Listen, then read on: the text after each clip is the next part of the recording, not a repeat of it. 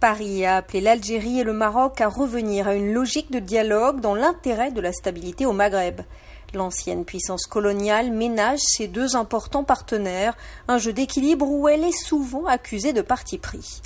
L'Algérie a annoncé mardi la rupture des relations diplomatiques avec le Maroc après des mois de tensions autour du Sahara occidental la normalisation des relations entre le Maroc et Israël, en contrepartie d'une reconnaissance américaine de la souveraineté marocaine sur le Sahara occidental, a ravivé les tensions.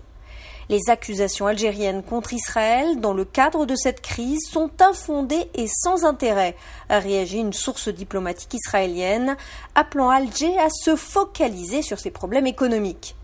L'Organisation de la coopération islamique, la Ligue arabe, l'Arabie saoudite et la Libye ont également appelé l'Algérie et le Maroc au dialogue et à la retenue.